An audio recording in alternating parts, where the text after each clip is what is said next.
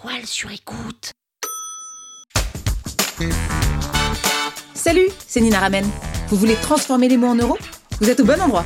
Un épisode par jour et vous aurez fait le tour. Vous aurez toujours les derniers mots. Power Angels.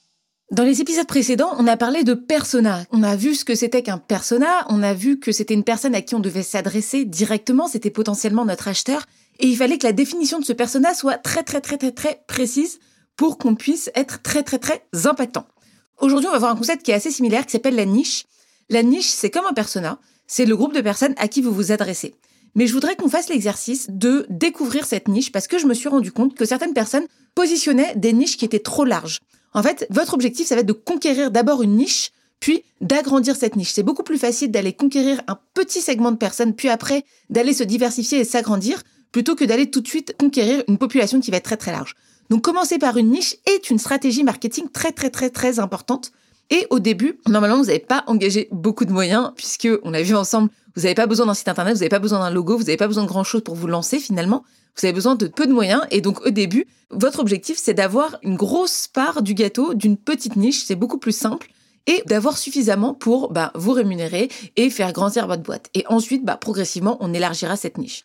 Donc, puisqu'on est au début de la création de notre boîte, on va essayer de conquérir cette niche. Mais encore faut-il définir cette niche, définir à qui on s'adresse, à quel segment on s'adresse et à quel point ça doit être précis. Donc, pour trouver sa niche, il faut d'abord penser à son sujet.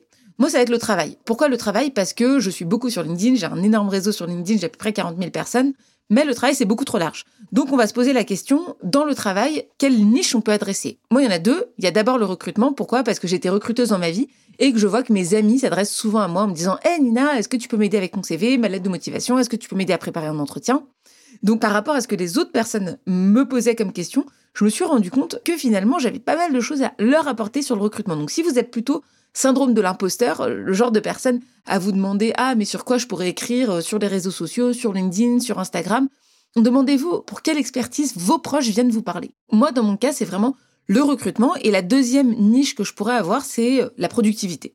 A beaucoup de gens qui me posent des questions de productivité parce que notamment j'ai atteint 150 euh, 000 euros de chiffre d'affaires en six mois alors que j'étais enceinte et que j'avais quand même énormément de choses à faire à côté. Pareil, j'ai lancé ce qu'on appelle un side business, donc un business en plus de mon job quand j'étais en CDI et ça demande beaucoup de temps et beaucoup d'organisation donc les gens me posent beaucoup des questions là-dessus. Donc ça c'est votre niche et maintenant la question c'est de savoir comment on définit une sous-niche. Donc on veut encore arriver à un niveau plus précis que ça et la sous-niche, ça va être un niveau au-dessus en termes de précision. Il y a plusieurs manières de créer une sous-niche. C'est la partie plutôt démographique, c'est-à-dire on cible un segment de personnes. Ça pourrait être la productivité pour les entrepreneurs, ça pourrait être la productivité pour les salariés de grosses boîtes, ça pourrait être la productivité pour les personnes qui bossent en marketing. Donc ça, c'est la partie démographique, c'est une manière de créer une sous-niche. Deuxième manière de créer une sous-niche, on a aussi de nicher par le prix. Comment être plus productif avec 0 euros d'outils? Donc être plus productif sans payer d'outils, ça c'est relatif au prix. Troisièmement, on peut nicher par la qualité en disant la séquence d'outils de productivité sur mesure. Donc la notion de sur mesure, ça donne vraiment cette idée de quelque chose de qualitatif. On peut aussi nicher par vertical en disant les outils de productivité pour les recruteurs tech. Donc là, la niche, c'est vraiment la tech. On pourrait dire les recruteurs en e-santé ou les commerciaux matières premières cosmétiques, par exemple. Ça, c'est une verticale. Et dernière manière de nicher, on peut nicher avec la géographie. Typiquement, la productivité dans le rythme parisien, on pourrait imaginer de créer du contenu sur comment optimiser tous les temps qu'on perd quand on est parisien, quand on est dans le métro, quand on attend à la boulangerie, etc., etc. Donc là, vous avez comment, à partir d'un sujet qui est assez vague, par exemple le travail, ça pourrait être les relations, ça pourrait être les voyages, comment est-ce qu'on a créé une niche en introduisant de la spécificité et comment est-ce qu'à partir de ça, on va créer une sous-niche pour aller encore plus loin avec soit des enjeux démographiques, des types de personnes, soit des prix, soit la qualité, soit une verticale, soit la géographie.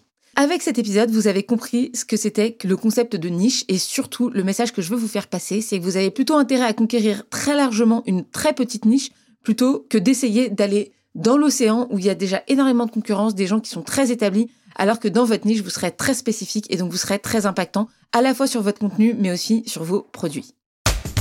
Power Angels. La toile sur écoute. Vous avez aimé ce podcast? Sachez que ce n'est qu'un pour cent de ce que je partage gratuitement. Si vous voulez en savoir plus, abonnez-vous à ma newsletter, le lien est en description. Vous aurez chaque semaine des cours, des exercices et des tutos pour améliorer votre écriture de vente, pour améliorer votre copywriting. Je vous dis à tout de suite.